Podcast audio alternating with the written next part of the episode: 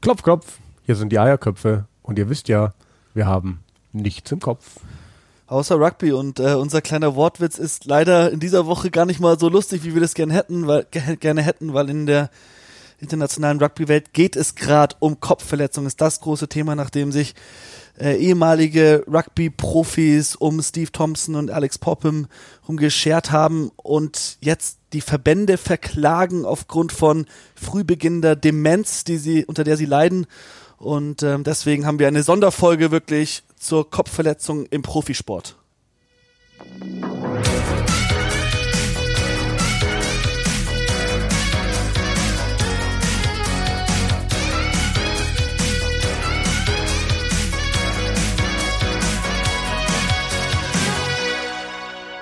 Ja, Simon hat schon gesagt, Profisport. Wir werden heute nämlich mal fremd gehen und einen Gast aus einer anderen äh, Sportart haben. Aber Simon, zuerst müssen wir mal ganz kurz über uns sprechen.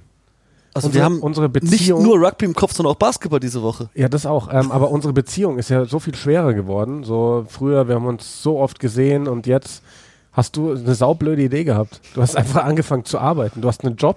Ja, und es ist einfach schwer geworden für uns, dass wir gemeinsame Zeiten finden in dem wir uns sehen können, in dem wir podcasten können. Aber heute ist es wieder soweit. Ja, wir schaffen es. Wir schaffen es. Wir, wir werden es auch weiter schaffen.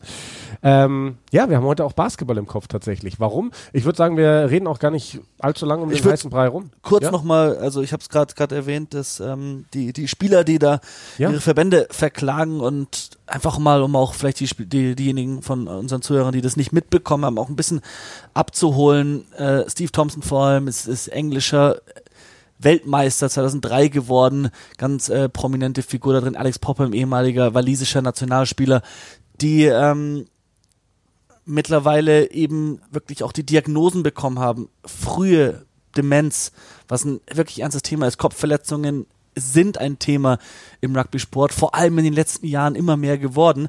Aber zu der Zeit, zu der diese Jungs gespielt haben, war es eben noch nicht so präsent. Und deswegen verklagen sie jetzt unter anderem den englischen und den walisischen Verband, äh, weil sie meinen, dass sich darum nicht genug gekümmert wurde. Und es geht eben nicht nur, und das ist ganz wichtig, es geht nicht nur um die Spiele, die wir gesehen haben als Fans, sondern ganz viel der, der, der Thematik dreht sich um Training und wie äh, Internationalmannschaften und auch Clubs damit umgegangen sind, auf ihre Spieler aufgepasst oder auch nicht aufgepasst haben, weil ein Großteil der Kopfverletzungen, der kommt einfach im Training. Ich glaube, das wissen auch die meisten Rugby, aktiven Rugby-Spieler unter unseren Zuhörern. Ja, und ähm, ja, wir haben uns ja dann eben Gedanken gemacht, mit wem könnte man reden. Wir hatten jetzt niemanden wirklich aus dem... Sven Gabay, aber der hat nicht zugegeben. Ich wollte gerade sagen, also bei Sven Gabay wissen wir, er hat einen absoluten äh, bleibenden Schaden. Ähm, der hat aber so viele verschiedene Ursprünge, dass er jetzt einfach nicht der absolut passt. Nein, Spaß beiseite. Ähm, haben halt da nicht wirklich jemanden gefunden und dann kam mir Geschichte in den Kopf, ähm, dass es da im Basketball einen, einen spannenden jungen Mann gibt, der ganz, ganz jung seine Karriere beenden musste wegen der Kopfverletzung.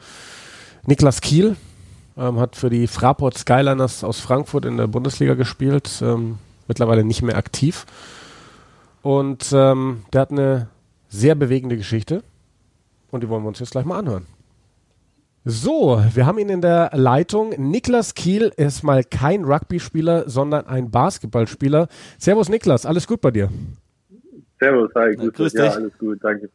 Ja, Niklas, du bist ja bei uns zu Gast. Ähm, du hast äh, quasi keinen Berührungspunkt zum Rugby, aber es ist eben gerade dieses vorherrschende Thema im internationalen Rugby, Kopfverletzungen, Langzeitschäden und da ich ja beruflich auch viel mit Basketball zu tun habe, erkenne ich deine Geschichte und die ist wirklich krass. Ähm, würdest du uns mal deine Geschichte, ich glaube es sind fünf Jahre jetzt fast gewesen, dieser, dieser Leidenszeit, ähm, mal genau. kurz skizzieren, wie, wie, es angefangen hat und wie sich dann alles entwickelt hat. Ja, genau. Also äh, sagst schon richtig, war die äh, letzten, ich muss leider sagen, war, äh, war die letzten Jahre Basketballprofi. Ich habe in Frankfurt in der ersten Liga gespielt ähm, und äh, ja, da hatte ich leider mit so äh, einigen Kopfverletzungen bzw. Gehirnerschütterungen zu kämpfen. Es war so, dass äh, 2015 angefangen hat, da hatte ich meine erste äh, Verletzung. Da habe ich noch in der zweiten, zweiten Mannschaft von Frankfurt gespielt. Ähm, und ähm, dann insgesamt haben dann noch äh, drei weitere hinzu. Da ist noch äh, zweimal im Spiel äh, was passiert und äh, nee, sorry, einmal im Training, einmal im Spiel. Und äh, dann hatte ich aufgrund der Folgen auch noch einen Treppensturz, ähm, wo ich auch noch eine weitere Gehirnerschütterung mir zugezogen habe. Das kam aber daher, da ich äh, durch die Gehirnerschütterung davor leider so ein paar, paar äh, Schäden schon äh, mit dabei hatte, die äh, quasi dazu geführt haben, dass ich da von der von der Treppe äh, gefallen bin. Und äh, ja, jetzt äh, seit ungefähr einem halben Jahr bin ich quasi retired, also ich spiele jetzt nicht mehr. Ähm, auch äh, ja quasi als Folge von diesen ganzen äh, Gehirnerschütterungen. Ja, also ist mir jetzt nicht mehr nicht mehr möglich, äh, leider weiter zu zocken. Genau. Ja. Und das ist ja wirklich krass, weil du bist jetzt gerade 22 Jahre jung, also da, wo eine Sportlerkarriere eigentlich gerade eigentlich an, an, an Fahrt aufnimmt. Ähm, wie ja. es denn bei dir aus? Haben die Ärzte schon was gesagt? Ähm, gibt es bei dir Folgeschäden oder dadurch, dass du jetzt aufgehört hast, lässt sich das vermeiden, dass auf sich da irgendwas ist? Ja, also es ist erstmal so, dass ich sagen kann, dass mir im Alltag soweit sehr gut geht. Ähm, bei mir ist es so der Fall, dass ich äh, jetzt keine Schäden am Gehirn habe, ähm, sondern es ist so, dass mein Gleichgewichtsorgan, was ja relativ nah am, äh, am Gehirn äh, sitzt, das hat halt Schäden abbekommen. Und ähm, damit habe ich halt ab und zu immer noch äh, zu kämpfen. Und seit äh, im Basketball ist es auch so, dass ich viele, viele Richtungswechsel brauche, viele Überkopfbewegungen äh, wie beim Rebound oder was auch immer.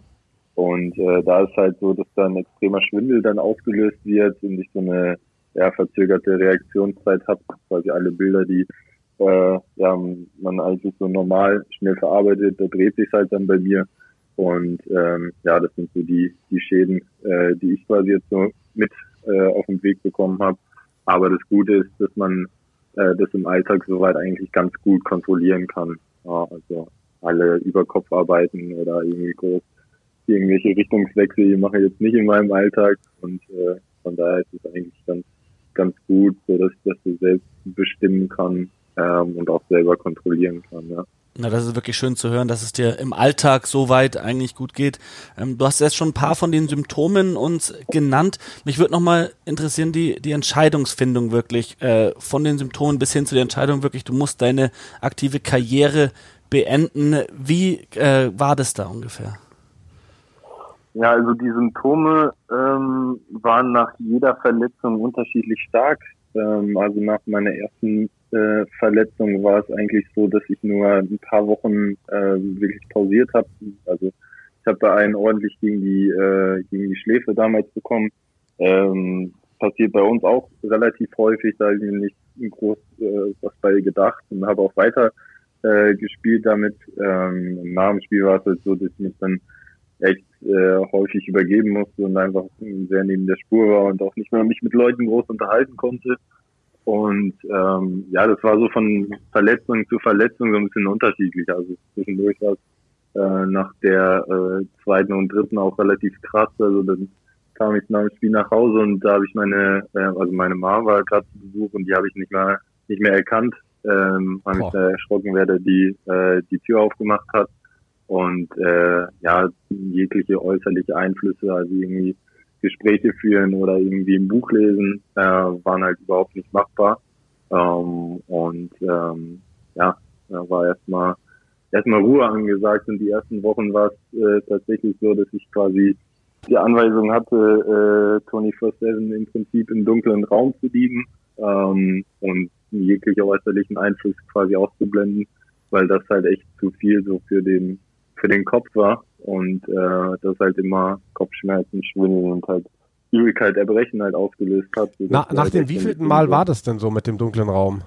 Nach der wievielten ah, Kopfverletzung? Das, nach der zweiten hat es mhm. angefangen. Also das ist äh, dann im Prinzip so die erste Anweisung, die du dann oder die ich damals bekommen habe. Ähm, und äh, das hat mir auch äh, soweit ganz gut geholfen. Nur ist halt so, dass es nach einer Zeit extrem langweilig äh, wird. Also da sind wirklich so die Tageshighlights, dass du mal was isst oder dass du auf Toilette gehst. Ähm, aber auf Toilette gehen war halt teilweise halt auch schon schwierig, weil ich allein nicht gehen konnte, weil es halt so, so ein krasser Schwindel war. Und äh, auf Dauer nagt es dann natürlich schon sehr an einem. Ja, aber das waren so unter anderem die, die Symptome. Ja. Ja. Und äh, wie, wie muss man sich denn das vorstellen? Also was diagnostizieren Ärzte denn? Dann sagen die Ärzte, ja, das ist jetzt eine heftige Gehirnerschütterung und ähm, du brauchst Ruhe und alles wird wieder gut oder was sagen die einem? Ähm, ja, das hast du eigentlich schon richtig so gesagt. Also wird relativ schnell diagnostiziert. Die haben ja auch ihre Testung, ähm, also wenn du jetzt einen gegen den Kopf kriegst, dann wirst du erstmal auch neurologisch äh, getestet und irgendwie das Schlimmste da auf, auszuschließen. Aber dann, also bei mir war es so, dass relativ schnell die Diagnose dann stand, okay, Gehirnerschütterung ähm, und erstmal halt komplett Ruhe. Ähm, das hat äh, zeitweise natürlich äh, erstmal ganz gut geholfen, aber dann war auch irgendwann so ein Punkt erreicht, wo es mal ein bisschen vorangehen musste. Ähm, und da halt einfach nur rumliegen und äh, sich ausruhen, irgendwann halt auch nicht mehr äh, so viel gebracht, sondern da musste dann ein, zwei andere Schritte eingeleitet werden, ein spezielles Reha-Training, was mir dann echt ganz gut geholfen hat und wodurch ich dann auch nochmal äh, spielen konnte. Das war so ein, so ein neuroathletisches Training, das habe ich mit meinem Athletiktrainer, dem Dennis Wellm, äh, zusammen gemacht. Das hat mir dann äh, ganz gut geholfen, aber die erste Anweisung von den von den äh, Ärzten ist eigentlich so äh, Ruhe und äh, nichts machen. Ne? Wie sieht denn so ein neuroathletisches Training dann aus? Ist das dann ganz viel so, sag ich mal, Hand-Auge-Koordination oder? Genau, ja, also das, äh, das schon sehr viel. Also es war so, dass ich äh, zu einem Kollegen von äh, Dennis äh, gefahren bin, zu dem zum Nico Rom, äh, der ist in, der sitzt in Bonn. Und dann ist erstmal so, dass du äh, quasi durchgetestet wirst. Also vor allem so deine deine Wahrnehmung, deine deine Sinne werden getestet. Das war auch dann so ein, so ein Moment, wo ich so gesehen habe, was bei mir echt alles äh, quasi so dran gelitten hat. Ähm, es war halt so, ähm, dass mein Riechsinn äh, beschädigt war, mein Hör, äh, Hörsinn, Geschmackssinn auch. Man kann sich das so vorstellen, in dieser Testung gehst du so rein. Ich hatte vom Nico dann äh, quasi so unterschiedliche Fläschchen bekommen und in den Fläschchen waren irgendwelche Flüssigkeiten, die halt relativ krass riechen. Ähm, und in der ersten, die ich bekommen habe, äh, war halt Benzin drin. Und ähm, ich musste quasi quasi dran ein Nasenloch zuhalten und das andere halt riechen. Ähm, und ich habe halt gesagt, das ist Wasser und äh, Boah, das halt nach krass. nichts riecht. Und äh, dann hat Dennis äh, die, die Flasche unter die Nase bekommen, hat dann gerochen und halt gesagt, oh shit, ja, sehr strenger Geruch halt, wie halt Benzin so ist. Ne? Und da habe ich auch so gesagt, okay, krass, der Junge ist äh, da doch ganz schön, ganz schön in Mitleidenschaft gezogen. Ähm, und äh, so Ergebnisse wurden bei den anderen Testungen halt auch gemacht, bei den Hörtest ähm, habe ich relativ ähnliche Ergebnisse dann bekommen, wo ich echt so gesehen habe, okay, ey, einiges passt ja echt nicht so und ähm, ja, dann wurde so mit äh, speziellen Trainingseinheiten das so nach und nach äh, wieder geschult und äh, ja, das hat mir dann echt so ganz gut geholfen und äh, wonach ich dann halt auch zumindest so meinen meinen Alltag mal ganz gut bewältigen kann, was halt da richtig viel wert war. Ich meine, was geht einem da im ersten Moment durch den Kopf, wenn man wirklich immer wieder merkt, äh, da, da, da ist wirklich irgendwas passiert, ich rieche auf einmal Benzin nicht mehr und so weiter und so fort, weil wir reden, glaube ich, von einem Alter bei dir, du warst damals wahrscheinlich 18, 19, sowas in die Richtung? Ja, so mit 18, 19, ja. ja. Was geht einem da durch den Kopf, wenn man, wenn man so simple Sachen wie Riechen, sage ich mal, nicht mehr auf die Reihe kriegt? Mhm. Ja, ist schon, schon tough. Also du, du erschreckst dich halt erstmal ähm, weil bevor mir das jetzt nicht aufgezeigt wurde, halt immer so ein bisschen gedacht, okay, passiert halt mal im Sport und es ist halt mal normal, dass du einen abkriegst und irgendwie mal ein bisschen durch den Wind bist, aber das geht halt auch weg irgendwann. Also das war zumindest so meine, meine Ansicht. Und ähm, aber mit der Zeit habe ich halt gemerkt, okay, es geht echt nicht weg und äh, da muss irgendwas getan werden. Oder äh, ja, dass ich einfach so ein bisschen, ein bisschen Hilfe braucht. Ähm, und äh, ja, solche Testungen dann so zu sehen und zu merken, okay, klappt echt nicht äh, so gut, so was Simples wie eigentlich nur das Riechen. Äh, ja, dann kriegst du erstmal schon ein bisschen, bisschen Schiss, ja. Puh, ich habe äh, so viele Fragen. Ähm, Du hast gesagt vorhin, Schläge gegen die Schläfe passieren eher häufig. Ich finde generell, was du jetzt ja. beschrieben hast, ist auch ein sehr professioneller Umgang der Ärzte mit dem ganzen Thema. Das heißt, es kommt mir schon vor, als wäre es ein Thema im Basketball, also Kopfverletzungen wären ein Thema, über das man schon auf jeden Fall Bescheid weiß. Dann hast du aber gleichzeitig hm, auch gesagt, dass du es nicht wirklich wahrnehmen wolltest. Ich, ich persönlich äh, mhm. hätte jetzt mal gedacht, bei, beim Thema Kopfverletzungen, das sind Sachen wie American Football, Kampfsportarten, Rugby natürlich, ähm, bei denen es auch schon länger ein Thema ist, aber äh, auch, auch beim Fußball hört man jetzt immer mehr mit den Kopfbällen, was da kommt. Wie präsent ist es äh, wirklich im, im, im Basketball das Thema Kopfverletzungen und wie präsent war es für dich in der wirklich, äh, bis du wirklich mal erkannt hast, was da los ist? Also bevor ich selber damit in Kontakt gekommen bin, habe ich das eigentlich nie irgendwo groß wahrgenommen. Äh, ich habe es mal ein bisschen in der NBA äh, so immer mal gelesen, dass wir eins so eine Concussion hatten. Ähm, aber äh, ja, sonst groß selber wahrgenommen habe ich das jetzt im Basketball nicht. Ähm, natürlich jetzt so durch meinen eigenen Fall äh, achte ich natürlich auch selber ein bisschen mehr drauf und gucken natürlich so ein bisschen okay, wie, wie läuft unter dem Korb oder wie verhalten sich da die Jungs. Also, äh, dass man einen abbekommt, ist halt äh, ja echt oft mal so der Fall. Ähm, aber jetzt ist so eine wirklich äh, dadurch sein Karriereende hat, äh, also in Deutschland ich da äh, von keinem von keinem anderen. Ähm, ja, aber es, also klar, es kann jetzt vielleicht nicht direkt mit, mit Kontakt im Rugby vergleichen, aber ich würde jetzt nicht sagen, dass es äh, irgendwie noch ein körperloser Sport ist. Ja, das, das äh, denken ja immer, immer noch viele Leute tatsächlich. Diesen, diesen Spruch hört man so oft, aber auch ich kann ja. aus beruflicher Sicht äh, unterschreiben, dass das äh, definitiv nicht der Fall ist. Also gerade letzte Woche war ich wieder hier in München bei einem Euroleague-Spiel, was die sich da unterm Korb ja, um die Ohren schießen. Das ist schon, das ist schon heftig.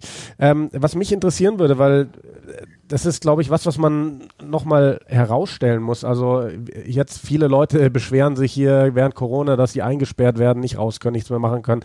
Du warst ja wirklich unglaublich lang wirklich eingesperrt, kann, kann man sagen, weil du hast gesagt, du hattest ja erzählt, ja. Die, dieser dunkle Raum, du, du, alle mhm. äußeren Einflüsse waren zu viel für dich, selbst aufs Toilette gehen war schwierig. Und das war, ja. das war ja nicht nur einmal. Wie viel Zeit hast du denn insgesamt in, äh, in diesem dunklen Raum verbracht, weil quasi nichts anderes möglich war? Und ähm, wie zermürbend war das? Boah, wie viel Zeit ist echt eine gute Frage. Ich habe die, die Monate jetzt nie, äh, nie aufgerechnet, aber es war. Aber wir reden von mehreren Monaten, ne? Ja, ja, ja. Also locker über ein halbes Jahr, auf jeden Fall. Boah. Ja. Das, also das ist wirklich. Das ist wirklich Wahnsinn. Also das, das kann man sich ja auch eigentlich gar nicht, gar nicht vorstellen selber. Also ich meine, ich habe beim Rugby früher auch mal irgendwie auf den Kopf abbekommen. Ich hatte mal ein Fall, wo mir auch einer in die Schläfe reingelaufen ist und im nächsten Moment habe ich irgendwie viermal das gleiche Bild nebeneinander in vier verschiedenen Farben gesehen, aber man macht sich irgendwie überhaupt keine Vorstellung, was da theoretisch passieren könnte. Ähm, Simon, du wolltest gerade was fragen, ja? Ja, weil du ja. vorhin auch, auch erzählt hast, oder hast du gerade noch was dazu zu sagen? Nee, ähm, meine Frage wäre, ähm, du hast vorhin auch erzählt, dass du nach der, nach der einen Gehirnerschütterung dann deine, deine Mutter zu Hause nicht erkannt hast ähm, und jetzt die, die Monate lang im, im dunklen Raum, wie du sagst. Äh, wie war es denn für dein, dein näheres Umfeld, dieser ganze Weg jetzt? Äh, das war, glaube ich, auch für die jetzt nicht so eine, so eine einfache Zeit. Also es war die ganze Zeit so, dass ich äh, während dieser Verletzungszeit auch nicht alleine war. Also ich war die ganze Zeit zu Hause bei meinen Eltern, also in meinem, in meinem alten Kinderzimmer ähm, weil alleine wäre ich halt nicht äh, zurechtgekommen. Also ich war schon äh, schon auf die angewiesen, äh, gerade wenn es irgendwie so um Verpflegung oder Essen oder irgendwas ging. Ähm, dass ich meine Mama nicht erkannt habe, habe ich ihr lange nicht erzählt. Ich glaube, sie hat das auch äh, irgendwie durch einen Bericht mal erfahren. äh, ja, wenn sie das jetzt hört, dann wird sie wahrscheinlich irgendwie wieder mit dem Finger auf mich zeigen im Nachhinein. Aber äh, ja, ich glaube, für die war es jetzt auch nicht, äh, auch nicht so ganz einfach. Die machen sich dann natürlich auch so ihre Gedanken, aber ähm, können ja auch nicht mehr tun, als quasi die, äh, die Ratschläge von den Ärzten ähm, auch mit zu befolgen. Und äh, ja, es war natürlich äh, auch so eine, so eine Geduldsprobe für alle, aber äh, ja, insgesamt haben die mir halt schon sehr, sehr viel geholfen. Ähm, Wie, wie ist denn das jetzt bei dir, jetzt wo du mit 22 die Karriere beendet hast? Ähm, verfolgst du Basketball noch viel? Schaust du Spiele oder willst du erstmal, sag ich mal, abschließen und gar nichts mehr mit dem Sport zu tun haben? So? Ähm, also ich glaube, abschließen mit dem Sport werde ich, glaube ich, nie können. Äh, es lebt auf jeden Fall in mir weiter. Am Anfang war es halt so, dass ich mich auch so ein bisschen davon distanzieren wollte. Ich habe es nicht fertig gebracht oder war zu, äh, zu weh, irgendwie Großspiele zu gucken, äh, gerade auch von Frankfurt. Und ähm, da brauchte ich erstmal so ein bisschen, bisschen Abstand. Ähm, ja, aber mittlerweile ist es so, dass ich jetzt wieder eigentlich alles sehr, sehr detailliert verfolge, auch gerne Euroleague gucke und ähm, mittlerweile da, glaube ich, einen ganz guten Weg äh, gefunden habe, damit, damit klarzukommen. Ja. Wie, was bedeutet das jetzt eigentlich für deine Zukunft? Also, wie hast du jetzt quasi umgeplant? Also, der Weg war ja im Endeffekt klar, du wolltest und solltest Profisportler werden, hättest, ähm, sag ich mal, im Normalfall eine Karriere gehabt, die bis Anfang, Mitte 30 irgendwie geht. Jetzt musst du ja komplett ummodeln. Was ist jetzt dein aktueller Weg? Was machst du beruflich, ausbildungstechnisch? Äh, also, am Anfang war es, äh war es erstmal ein ganz, ganz neuer Gedanke, dass jetzt ein, äh, sagen wir so ein übliches Studentenleben auf einmal äh, der Alltag ist und halt nicht hat, mehr, hat auch seine Vorteile, sind wir ehrlich. Hat, also auf jeden Fall, also die, äh, die kann man nie abstreiten. Aber äh, ja, es war natürlich sehr neu und ähm, da war erstmal so mein erster Gedanke, dass ich äh, ganz gern so ein bisschen reisen wollte. Ich habe äh, erstmal Urlaub gemacht, aber dann kam ja Corona so ein bisschen ins Spiel und hat also die Pläne ein bisschen durchtreut. Und äh, ja, jetzt bin ich quasi äh, dabei, mich bei Unis einzuschreiben.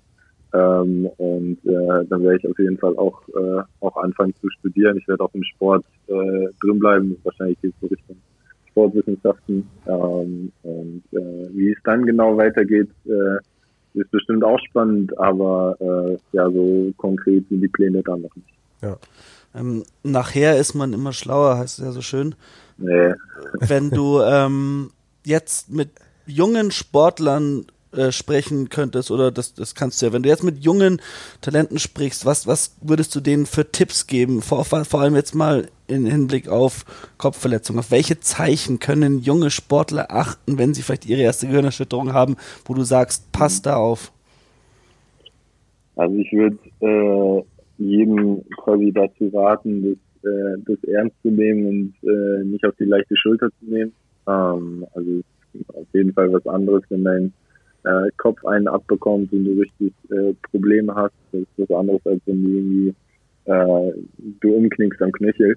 Ähm, also das würde ich definitiv ernst nehmen und äh, dann auch nicht irgendwie auf dicke Hose machen und äh, ja, versuchen zwanghaft weiterzuspielen oder was auch immer, sondern echt ein bisschen äh, ja auch unter Beobachtung von den Ärzten sein ähm, und da einfach ehrlich zu sich selber zu sein und äh, ja, das auf jeden Fall ernst nehmen, äh, denn wenn man es nicht ernst nimmt, dann äh, kann da einiges passieren und äh, im schlimmsten Fall auch schnell mal vorbei sein.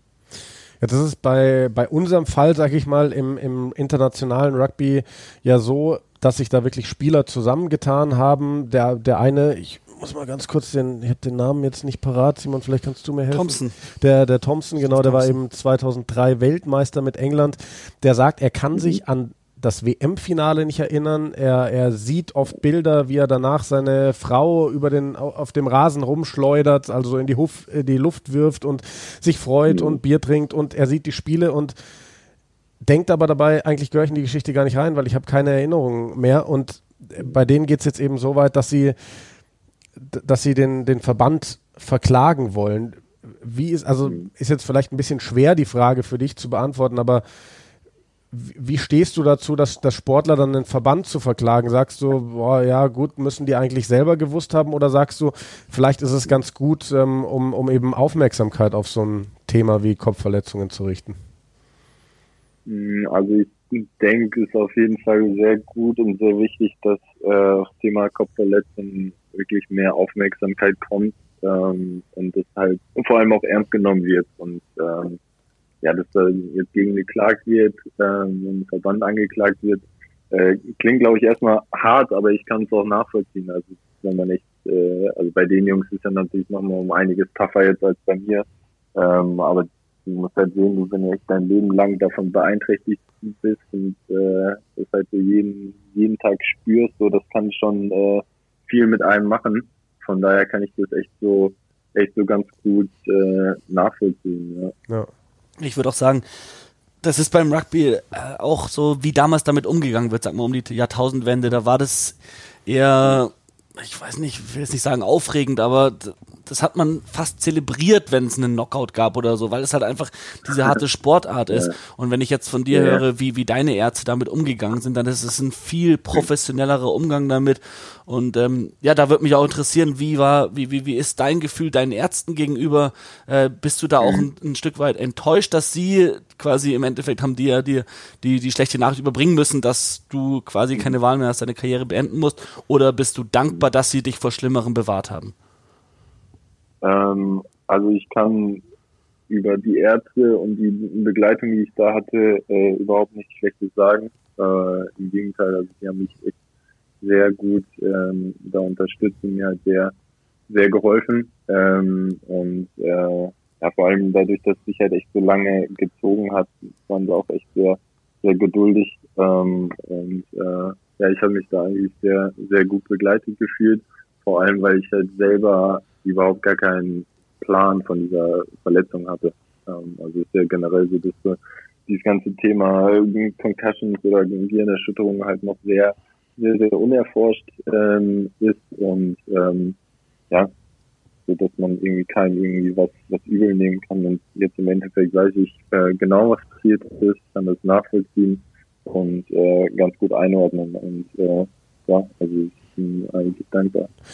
Das, das muss ich jetzt nochmal ganz kurz nachhaken, weil ich weiß nicht, ob das eben rausgekommen ist. Hast du denn noch, sage ich mal, irgendwas durch die Verletzungen, ähm, das dich handicapt? Weil jetzt zum Beispiel, ich habe ähm, mit, mit den englischen Nationalspielern da einen englischsprachigen Podcast gehört, da war der eine mit seiner Frau zu Gast und es ist mhm. mehrfach eben passiert, dass er mitten im Satz nicht mehr wusste, wo er hin will. Und dann hat quasi die Frau übernommen. Das ist halt einfach so mhm. deren Krankheitsbild. Gibt es bei dir noch irgendwas, was dich beeinträchtigt? Oder bist du wirklich zu 100 Prozent wieder im, im Alltag normal? Ja, also, ja. Ist, ja, also es ist so, dass alle äh, Funktionen quasi, die irgendwie mein Gehirn übernehmen oder irgendwie Konzentration, alles, was dann äh, zugehört, das funktioniert alles gut. Also da bin ich normal, da bin ich fit, ich kann studieren und ich kann auch einen anderen Job dann ausführen. Was ich halt nicht mehr kann, sind irgendwelche Sportarten, wo äh, mein Gleichgewichtsorgan beansprucht wird. Also ich werde äh, bestimmt nicht irgendwie äh, auf die Slackline. Ja, auf die Slackline oder was auch immer. Also das, äh, das wird, äh, wird wegfallen. Und bei meinem Sportstudium ist es halt auch so, dass ich dann jetzt nicht irgendwie Sporteignungstest machen kann, weil ich halt zum Beispiel mit dem äh, mit dem Gleichgewichtsorgan äh, nicht gut schwimmen oder tauchen kann oder irgendwie ja. Kugelstoßen, Drehtechniken, sowas fällt halt weg. Ähm, aber wie gesagt, wenn man das jetzt mit den äh, Rugby-Jungs vergleicht, ist es, äh, ja, glaube ich, nochmal ein anderes Level. Ja. Ja, Anderes Level würde ich wirklich gar nicht mal ja. sagen. Äh, Kopfverletzung ist Kopfverletzung und man soll es immer äh, ernst auf jeden Fall behandeln und ich bin sehr glücklich, dass man das bei dir auch getan hat. Ja, ja, auf jeden Fall. Niklas, wo lebst du denn jetzt eigentlich momentan? Äh, ich äh, bin zurück in meiner Heimat. Äh, ich wohne, äh, wohne in Herford, äh, in NRW, bei Bielefeld, dass man das so groß, grob einordnen kann. Ja. Und genau, da bin ich jetzt äh, zurück bei Freunden und Familie. Ja, weil ich habe äh, hab halt auch mal ganz nett ist. deswegen gefragt, weil ähm, du hast uns im Vorgespräch ja verraten, du hast wirklich gar keinen Kontaktpunkt zu Rugby und wenn dieses Corona-Ding vorbei ist, dann musst du dir auf jeden Fall jetzt, wo du in einem Rugby-Podcast zu, Gast warst, äh, zu Gast warst, auch ein Spiel mal anschauen und gibt auch ein paar Vereine da oben, glaube ich, Paderborn hat eins, Bielefeld hat eins, genau, Teams, genau, genau, musst du mal genau. vorbeischauen. Genau. Auf jeden Fall. Ja, wird Zeit, ja. Sehr schön. sonst im TV Läuft ja auch genau, immer wieder. Im TV gibt es auch immer wieder. Das auf, auf jeden Fall. Genau. Ja, du, du, hättest damals in deiner Frankfurter Zeit eigentlich auch mal Anton Segner kennenlernen müssen. Das ist nämlich äh, unser German Wunderkind aus der Frankfurter Jugend, der mittlerweile, der ist gerade neuseeländischer Meister geworden und tatsächlich auf dem Weg, ja. ein neuseeländischer Nationalspieler zu werden. Aber wie auch immer. Ja. Niklas, Herzlichen Dank, dass du dir die Zeit genommen hast. Es ist äh, wirklich auch nicht selbstverständlich, dass jemand da so offen dann drüber redet. Also danke dir dafür.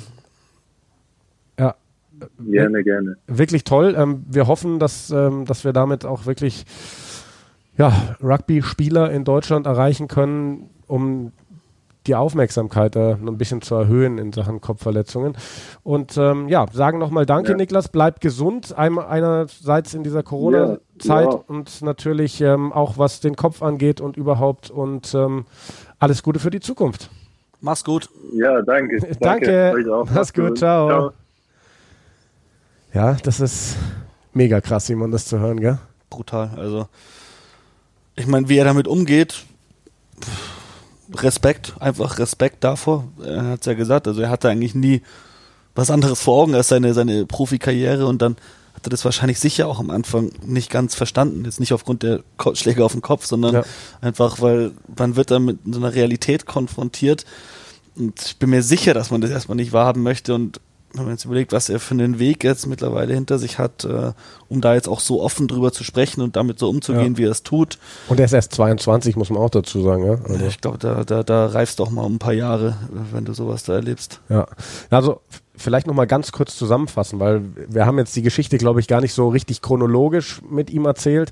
Ähm, nochmal eine ganz kurze Zusammenfassung. Der war 17, der Niklas Kiel, als er eben in einem, ich weiß nicht mehr, Nachwuchsspiel oder in der zweiten Mannschaft hat er 2015. in einem Spiel eben einen Ellbogen abbekommen an die Schläfe, erste Gehirnerschütterung, relativ schnell wieder zurückgekommen. Dann gab es nochmal einen Unfall, ich weiß gar nicht mehr, ob im Training oder im Spiel. Dann was im Training. Genau, und ähm, daraufhin ging dann wirklich diese unfassbare Leidenszeit los, dass er mehrere Wochen und Monate in einem dunklen Raum liegen musste.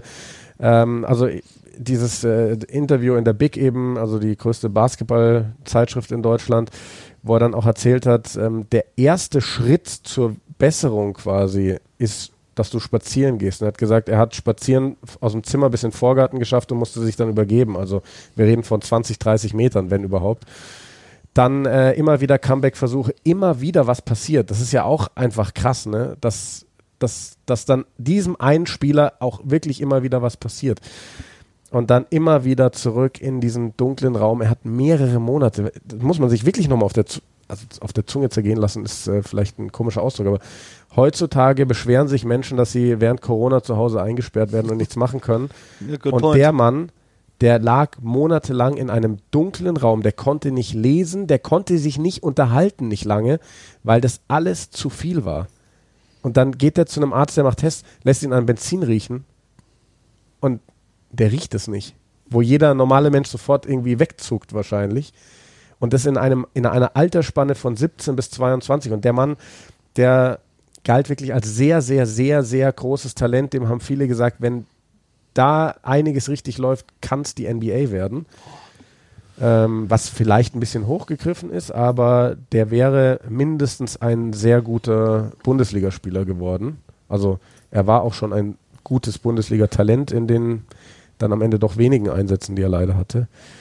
Ähm, aber diese Leidensgeschichte und ich muss dann auch, also ich, ich habe ja in meinen vielen Jahren Rugby nicht so viel gespielt, sage ich mal, wie es andere getan haben. Weil ich war immer wieder verletzt. Ich ähm, habe dann ein paar Jahre komplett Pause gemacht wegen Job und so weiter und so fort.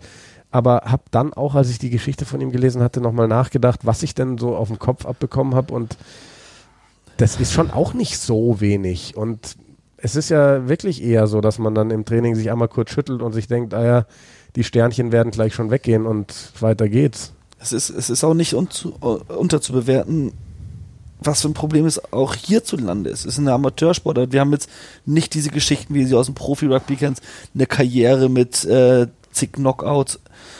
Aber wir standen alle schon auf dem Platz mit einem brummenden Schädel. Oder, und das ist fast auch das Schlimmere, neben jemandem, von dem wir wussten, der ist nicht bei 100 Prozent. Eigentlich müsste der runter, aber wir haben niemanden, um ihn zu ersetzen.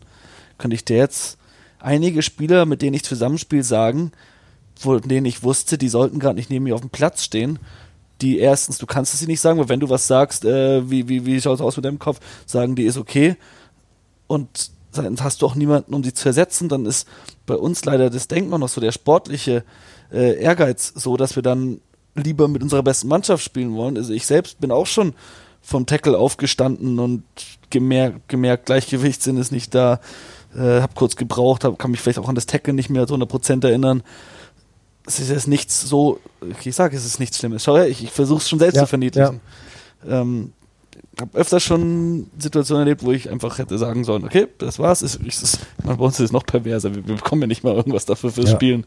Wir machen das wirklich nur, weil wir den Sport lieben und dann bei einem Hobby sich so möglicherweise nachhaltig äh, zu schädigen, ist schon hart und ich hoffe, dass durch diese Aktionen aktuell da ein Umdenken geschieht, auch, auch im Amateursport. Weil äh, ich glaube, dass wir vor allem im Amateursport eher noch an dem Punkt sind, wo die Profisport, die Profi-Rugby-Spieler vor 20, 30 Jahren waren. Dass man eben sagt, boah, krass, ey, der hat einen voll drauf bekommen und spielt weiter. Anstelle zu sagen, hör sofort auf. Was denkst du dir eigentlich? Das ist es nicht wert. Ja. Und äh, boah, es sind harte Geschichten. Das, das, das, das äh, berührt mich auch, weil ich auch einfach überlege, so wie viele Situationen gab es schon, in denen man einfach anders hätte handeln sollen. Ja, und ich muss auch sagen, du bist ja dann zum Glück da auch reingekretscht, als, als Niklas Kiel selbst gesagt hat, dass mit den Rugby-Jungs da ist irgendwie noch ein anderes Level, ist es eigentlich gar nicht. Also ein Typ, der mit 22 eben so eine Geschichte hinter sich hat und seine Sportkarriere beenden muss und einfach keine Sportarten mehr machen kann, wo er schnelle Bewegungen hat und so weiter und so fort. Und klar ist es dann irgendwie noch mal heftiger, wenn Leute mit Anfang 40 dann wirklich schon Zeichen von Demenz zeigen, aber es ist einfach alles krass. Es ist halt einfach alles so einschneidend und so prägend. Das ist der Diese- Wahnsinn. Diese, diese frühe, be, früh beginnende Demenz, die sie da, ähm, die, ich glaube, Alex Popham ist es, der, Genau, der, der, der walisische ja. zweite Reihe Stürmer, der da ganz ähm, präsent gerade auch ist in den englischsprachigen Medien.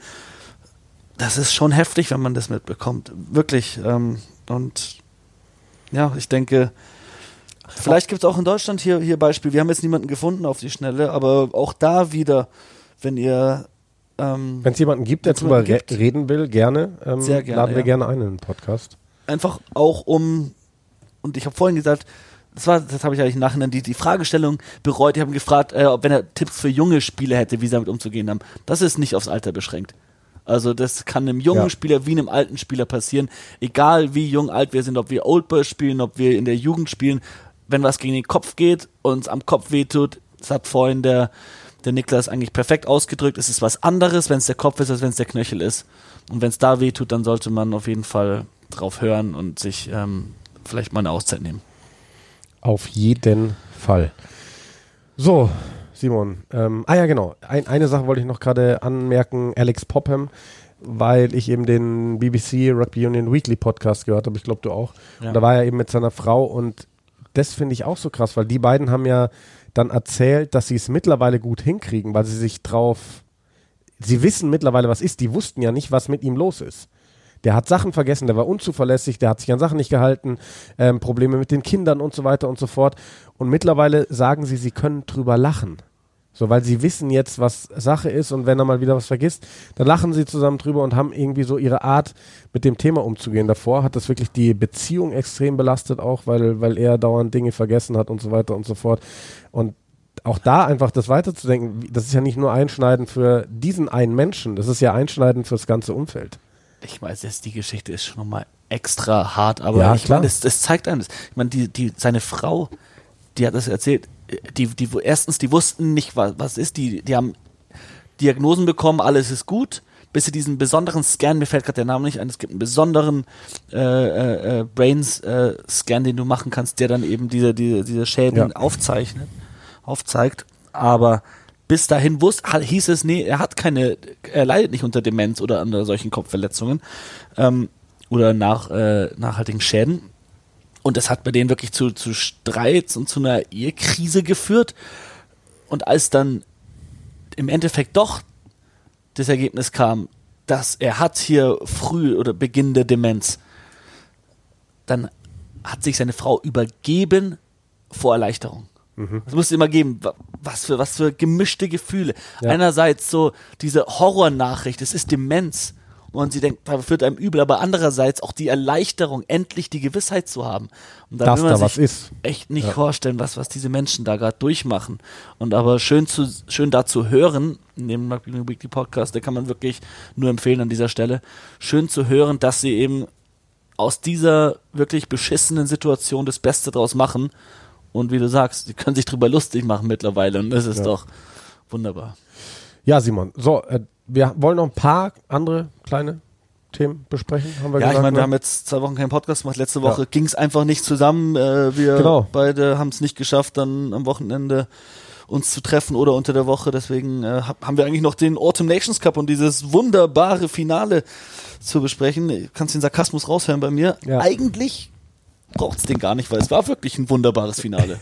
Aber eher aus französischer Sicht und nicht unbedingt aus Siegersicht England. Ne? Interessant ist zu sagen, ja. England hat gewonnen, aber ich als England-Fan bin überhaupt nicht zufrieden damit, wie England aufgespielt hat. Vor allem für mich, und das sage ich auch ganz ehrlich, hat England dieses Spiel nicht gewonnen. Ich habe Diskussionen auch geführt mit, mit, mit, mit Freunden, die gesagt haben, ja, England alles richtig gemacht. Egal, ob du schönes Rugby spielst oder nicht, wenn du am Ende Six Nations und Auto Nation Cups, Cup gewinnst, alles gut. Dazu sage ich, England hat für mich den Auto Nations Cup nicht gewonnen. Die Zeit war abgelaufen, England hat zwei Knock-ons gemacht, Frankreich hat geführt, eigentlich hätte England dieses Spiel verloren. Ja. Rein spielerisch, was auf dem Platz passiert ist, für mich hat England dieses Spiel verloren. Schiedsrichter, Assistenten und Videoschiedsrichter haben zwei Knock-ons nicht gesehen, haben auch schon, haben auch so- sonst Fehlentscheidungen getroffen in beide Richtungen. Also ich finde, zu sehr auf dem Schiedsrichter rumhacken sollte man auch nicht.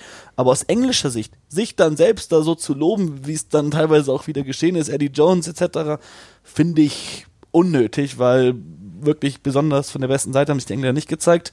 Was mir ein bisschen Mut macht, ist ein Interview, das ich mit Eddie Jones gesehen habe, wo er gesagt hat, oder wo- nee, er hat es nicht gesagt, er, wie Eddie Jones hat. Er hat ein bisschen angedeutet, so, dass sich ja in diesem Turnier die Mannschaft nicht in die Karten schauen lassen wollen. Was für mich so klingt Ja. wie, ja, aber okay, jetzt schau mal an. England hat keinen Angriff gespielt in diesen Spielen. Die haben nur gekickt. Selbst mit Überzahl gegen Italien haben sie gekickt. Die haben sich nicht in die Karten schauen lassen, was den Angriff angeht. Die haben nur verteidigt Aber und nur willst du gekickt. das jetzt drei Jahre lang noch machen bis Nein, zur ich glaube, dass bei den Six Nations wir ein ganz anderes Angriffsspiel von England sehen werden. Es ist zu hoffen. Es ist zu hoffen. Also ich muss sagen, ich habe ähm, diesmal die Spiele tatsächlich nicht live gesehen. Ich habe nur Highlights gesehen und halt eben viel gehört in Podcasts und gelesen. Und, also äh, dieses Spiel live zu schauen, das England-Frankreich war schon brutal. Ja, glaube ich dir. Aber da, es war, glaube ich, auch im BBC Rugby Union Weekly oder vielleicht war es auch im Rugby Pod, wo sie gesagt haben, Pod, Pod, eben Pod. genau dieses äh, Ding, die Engländer nur gekickt, kein Angriffsspiel, bis dann irgendwie so ein paar Jungs von der Bank reinkamen, Mhm. die nicht zu dieser Stammbesetzung gehören, die dann auf einmal mal was gezeigt haben. Dan Robson kam rein. Genau, Dan Für mich Robson äh, aller Munde. sowieso einer, einer der besten Spieler, als er auf dem Platz war, hat das Spiel wirklich von den Angriff äh, nochmal ähm, besser gemacht, von ihnen verbessert. Max Malins kam rein, der hat viel alleine probiert. Für mich war das nicht immer gut, was er gemacht hat, aber immerhin hat er nicht nur gekickt, sondern auch versucht anzugreifen. Für mich hätte ich hätte mir viel mehr von Henry Slade etc. erwartet, auch im Angriffsspiel. Im Endeffekt brauchst du bei England, finde ich, ein paar neue Spieler. Also Jack Willis hat seine Chance bekommen gegen Georgien, aber den hätte ich zum Beispiel in dem Spiel gern gesehen, einfach weil er im Angriff gerade noch ein bisschen mehr mitbringt, weil er aus, aus, aus, aus irgendwelchen Aktionen Versuche legen kann, aus dem Nichts hinaus. Ich glaube, dass du die Exeter-Spieler mitnimmst. Johnny Hill war super. Du musst noch mehr, finde ich, Exeter-Spieler damit reinhauen, weil die gerade einfach brutal drauf sind. Saracens-Spieler dagegen, denen fehlt vollkommen die Spielpraxis. Der erste Versuch, Jolly Bear geht zwischen Jamie George und Owen Farrell durch. Owen Farrell ist der zweite oder dritte Verteidiger und blitzt vor, als wäre er der Außen, der den Kanal zumacht. Und Jamie George ist viel zu langsam. Und dazwischen geht Bear durch. Das ist so einfach. Keiner von beiden hat eine Chance. Es ist einfach nicht gut eingespielt sein, gerade würde ich behaupten, bei Jamie George und Owen Farrell, die normalerweise super nebeneinander funktionieren, aber den Saracens fehlt halt gerade auch hier diese äh, Exposure, würde man im Englischen sagen, mir fällt gerade der deutsche Begriff nicht ein, aber so dieses ständige auf diesem Niveau spielen und, und, und, und eben auch gefragt sein und die Leistung abrufen müssen. Das fehlt gerade bei den Saracens-Spielern, deswegen finde ich, dass vor allem auch jetzt in diesem Autumn Nations Cup England viel mehr die Spieler hätte einsetzen müssen, die sich richtig in den Vordergrund gespielt haben. Bei diesen Nachholspieltagen von der Premiership, da waren ja Jungs dabei, die brutal eingespielt waren, wie Jack Willis, wie die Simmons-Brüder. Äh, da ein paar Jungs von Bristol waren Eddie dabei. ignoriert sie alle weiterhin.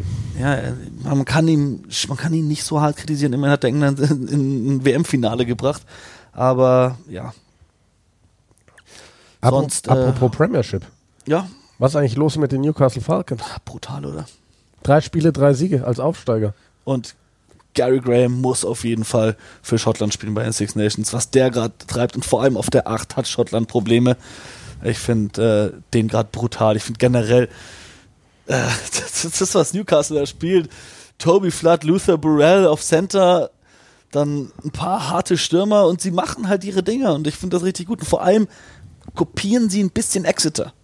Auch mit diesen Tap and Goes vorne, richtig gutes Setpiece, harte Verteidigung, nichts zu Besonderes, sind recht äh, diszipliniert, lassen nicht so viele Penalties zu, auf der anderen Seite kicken sie recht viel die tun, glaube ich, genug dafür, um diese Saison oben zu bleiben. Ich meine, ob es einen gespannt. Absteiger geben wird, müssen wir mal schauen. Vielleicht ja. ringfenzen sie das Ganze auch. Aber auf jeden Fall finde ich es richtig schön zu sehen, wie Newcastle hier startet. Und es ist ja eine Saison, die haben nicht so viele internationale Spieler. Da können sie gut punkten, wenn die ganzen Profis, äh, die ganzen England-Stars ja. weg sind oder die ganzen. Gerade auch mit diesem engen Zeitplan überall. Ja. Und ähm, du hast gerade eben gesagt, also die einzige Mannschaft, die noch besser ist als Newcastle, sind mal wieder die Exeter Chiefs. Was ist mit denen eigentlich los? Drei Spiele, dreimal mit Bonuspunkt gewonnen und dann im Champions Cup 42 zu 0 gegen Glasgow. Du, du fragst mich, aber ich glaube, du kennst die Antwort. Exeter halt. Ja, und ich glaube, es ist diese, diese Mischung aus absolutes Erfolgsmodell, never change a running system warum? Also die sind gerade die beste Mannschaft in Europa, die spielen ihr Ding ruhig und denen fehlen nicht so viele Spieler, weil Eddie Jones sich nach wie vor weigert, Exeter-Spieler zu nominieren. Das stimmt. Und dann holen sie sich ein paar maßgeschneiderte Südafrikaner, die genau auf die Position. ja, aber so, so, ja, ja. so, so funktioniert ein Transferfenster. Du holst dir die Spieler, die du brauchst. Und dann haben sie sich ein paar extra Superstars geholt, aber so Johnny Grant, Stuart Hawk, die spielen gerade auch nicht, weil wegen, wegen hier äh, Six Nations, Autumn Nations. Cup. Ja, also im Champions Cup, da haben jetzt wir das beide einen Versuch gelegt, aber davor ja, klar. Aber das war übrigens bitter bei Glasgow, Glasgow zu null und dann legen die beide Versuche, aber ja. ja. Sonst muss ich sagen, oder mich würde erstmal interessieren, wie fandest du denn die Champions Cup Spiele generell, so grob gesagt jetzt mal? Champions Cup habe ich leider auch, muss ich ganz ehrlich gestehen, nicht so viel gesehen. Ich habe auch da Highlights geschaut, ich habe mir Ergebnisse angeschaut, ich habe Statistiken durchforstet und so weiter und so fort. Kann jetzt zur Qualität der Spiele leider an der Stelle nicht viel sagen. Was mir aufgefallen ist, und es ist sehr positiv, weil Champions Cup ist für mich so ein Niveau zwischen den Ligen und internationalem Test Rugby. Und nachdem wir jetzt bei den Autumn Internationals so langweiliges Test Rugby gesehen haben, und aber in den Ligen eigentlich ziemlich gutes Rugby, in England, in Frankreich, in, in, in, in der Pro 14, und jetzt äh, bei dem Champions Cup Wochenende richtig unterhaltsame Partie mit vielen Punkten. Das ist für mich ein positives Zeichen, ein Schritt in die richtige Richtung. Weshalb ich auch denke, dass das internationale Rugby auch wieder spannender wird. Und ja. vor allem unterhaltsamer mit mehr Punkten. Es, es ist zu hoffen. Schau dir an, das war Clermont gegen Bristol. Ja, 38, 52 oder so. Da habe ich mir heute Morgen noch die Highlights reingezogen. Wie geil ist eigentlich der Japaner? Matsushima. Der Matsushima. Alter. Eine Rakete ist der Typ. Wir haben, wir haben noch nach der WM, so vor einem Jahr haben wir noch gesagt, so, ey, würde mich nicht wundern, wenn ein paar von den Japanern jetzt in ja, Europa groß ja. werden. Es ist da nicht passiert, aber jetzt dann, und ich glaube, da können auch noch ein paar kommen, weil das, was wir von Japan 2019 gesehen haben, war wunderbar. Absolut. Und äh, die, das wird auch, ja, wir können jetzt ja auch sogar über ihr World Cup Draw reden. Ist ja auch jetzt ja. passiert. Können wir nochmal kurz einen Abstecher machen. Für mich wären, wären die vergangenen Spiele jetzt vorbei, außer du hast noch was anderes. Nee, nee, nee, gerne. Lass uns zur WM gehen wie bitter für Irland, die werden wieder nicht übers Viertelfinale wegkommen, weil sie gegen die All Blacks spielen. Ja, ich finde es immer so ein bisschen schwierig im Jahr 2020 äh, schon solche, solche Vorhersagen zu treffen, aber und es ist fast, es ist bei fast jeder Auslosung sind es irgendwie die gleichen Punkte, über die man redet. Man sagt nach fast die jeder losen Aus aber auch nicht gut aus. Auslosung irgendwie so, oh, guck mal, bitter, Irland spielt im Viertelfinale wahrscheinlich schon wieder gegen Neuseeland. Ähm, oh, wie bitte. Australien, Wales und Fiji sind wieder in der gleichen Gruppe. ja, ja, ja. Und da noch, aber noch dazu, ich, ich suche jetzt gerade diese, doch, jetzt habe ich eine Übersicht. Das Ding ist ja, Wales, Australien, Fiji. Und wer ist noch in dieser Gruppe gelost? Europe 1 und Final Qualifier Winner. Und wer ist Europe 1? Georgien. Georgien. So, jetzt lass Georgien noch zwei Jahre diesen Nations Cup spielen die werden immer noch nicht so weit sein, dass sie dann Zweiter in dieser Gruppe oder einen der ersten zwei Plätze belegen können. Aber vielleicht sind die dann so weit, dass du nicht mehr mit einer kompletten B11 gegen Georgien spielen kannst. Das hat ja Wales bei der letzten WM noch gemacht. Da haben sie ja recht easy gewonnen mit äh, wirklich nicht dem Besten, was sie haben. Und dann, also das ist schon, also Wales, Australien, Fiji und Georgien, poh Georgien, das kostet Körner. Vor allem, wenn du es ja. dann unter der Woche hast, mit, mit, mit nur vier Tagen Pause oder so und ja. danach musst du gegen Fiji spielen, jetzt als Wales zum Beispiel. Boah, Das ist auch hart. Aber übrigens finde ich ja, also am spannendsten finde ich die Auslosung England, Japan, Argentinien. Weil wir wissen ja nicht, wie sich Japan entwickelt bis dahin, aber in so einer Gruppe kann es halt dann mal England theoretisch, ich sage nur theoretisch, erwischen. Und dann mit der Vorrunde aus. Das sowieso, ähm, weil ja, Argentinien wissen wir, die sind zu einer WM immer und also die sind einfach bei 100 Prozent. Äh, zuletzt die All Blacks geschlagen. So Neuseeland, Frankreich, Italien. Mai ist halt, Mai, Italien hat keine Chance gegen die beiden. Frankreich, Neuseeland wird halt was für ein Clash in der Gruppe bitte. Das wird pornös, Mann. Vor allem, wenn Frankreich sich so weiter so entwickelt und weiter so ein attraktives Rugby spielen, das tun die Neuseeländer sowieso, dann wird das so ein geiles Spiel. Ich hoffe, dass sie es als Eröffnungsspiel machen. Obwohl, Ja. dann hast du auch das Beste am Anfang. Vielleicht, vielleicht auch so irgendwie mittendrin. Und, aber auf jeden Fall muss das ein Prime-Slot sein, dass das möglichst viele Leute anschauen können. Wie war denn, äh, eröffnet normalerweise der Gastgeber, ne? Ja. Was war war das nicht Japan, Russland dieses Jahr oder so? und Ich denke mal, dass sie es auch so deichseln werden, dass Frankreich ein einfaches Spiel als Eröffnungsspiel hat. Aber, Ja, aber- hey, das wäre doch ein geiles Eröffnungsspiel, oder? Musst du eigentlich machen. Boah, wäre das gut.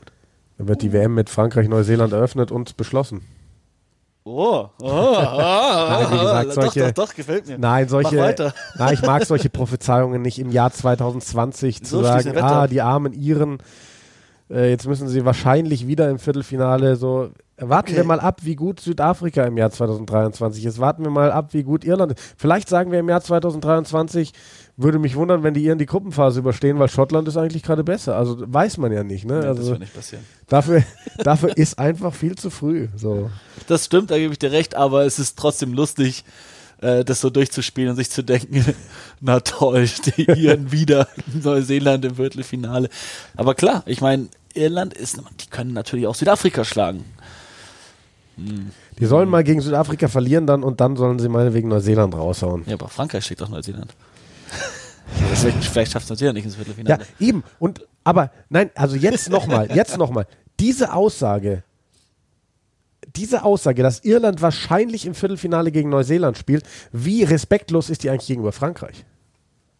Weil alle voraussetzen, Ja, ja. dass Neuseeland Erster wird in dieser Gruppe A und Irland Zweiter in der Gruppe Ja, nee, es ist, es ist auch eher, also ich denke da schon so weit, dass ich sage, egal wer gewinnt von Neuseeland und Frankreich, Irland wird gegen diese Mannschaft verlieren. also wenn Frankreich Neuseeland schlägt, dann wird Irland nicht gegen Frankreich gewinnen bei diesem Turnier. Ja, schauen wir mal. Schauen wir mal, schauen wir mal. Was bitte. Leider das Turnier dann ohne Nigel Owens. Ich gebe ich geb dir recht, sorry, dass ich nochmal äh, zurückgehen muss auf das Thema.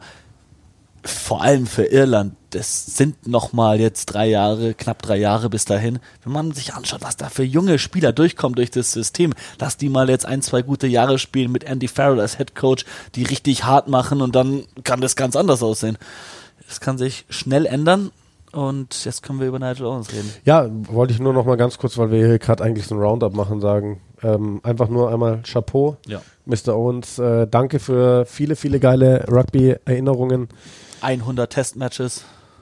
Das hat er geschafft. Schön, was schön willst- dass was sie ihm diese? Marke noch gegeben haben. Und ich habe heute Morgen auch noch mal dieses äh, 10 Minuten auf Nigel Owens being Nigel Owens angeschaut. Ist- Das Geilste ist einfach, als dieser Hakler diese Gasse so unglaublich schief einwirft und er dann hingeht, I'm stri straighter than that one. das ist halt einfach dieser Typ, er hat sich selber immer so schön aufs Korn genommen. Hammer. Ah, überragend, schade. Eben, eben nicht, nicht nur das, der, der hat es auch geliebt, da so ein bisschen im Fokus zu stehen. Aber wie viel der auch abseits des Platzes gemacht hat, immer wieder für verschiedene Charities irgendwelche Amateurspiele gepfiffen und da genauso viel geredet mit den Spielern. Und das ist eigentlich, sind so die schönsten Geschichten, die man mitbekommen hat, was Nigel Owens angeht, dass der gerne auch den Amateursport äh, unterstützt hat und immer wieder einfach so Grassroots-Rugby-Spiele auch gepfiffen hat, was natürlich für alle Beteiligten der Hammer ist. Ähm, ich lese gerade ganz frisch, ich weiß nicht, ob du diese News schon hast, auf planetrugby.com. Hast du schon den Transfer mitbekommen, Danny der Cipriani? bei Kloster passiert ist? Äh, Danny Cipriani hat aufgehört, aber Adam Hastings kommt Adam dafür. Hastings kommt von den Warriors. Krass. Schade Glasgow, ey. ja, das ist äh, schon bitter, was die Schotten da immer an Nationalspielern verlieren. Was Glasgow noch vor zwei, drei Jahren für ein geiles Team hatte. Und Ja. ja, haben wir sonst noch irgendwas, Simon? Dann äh, müssen wir jetzt auch langsam mal zum Ende kommen, weil du musst ja noch äh, vor, vor der Sperrstunde nach Hause kommen. so ja? schaut's aus. So schaut's aus. Dann machen wir doch äh, Schluss für heute. äh, nächste Woche dann unsere Folge mit Oskar Rixen und da könnt ihr euch schon mal drauf freuen. Also Berliner Jung in Diensten von Stade Francais, Espoirs, Nachwuchs. Richtig cooler Typ, richtig cooles Interview. Ähm, ja, wir melden uns damit nächste Woche. So schaut's aus. Tschüss.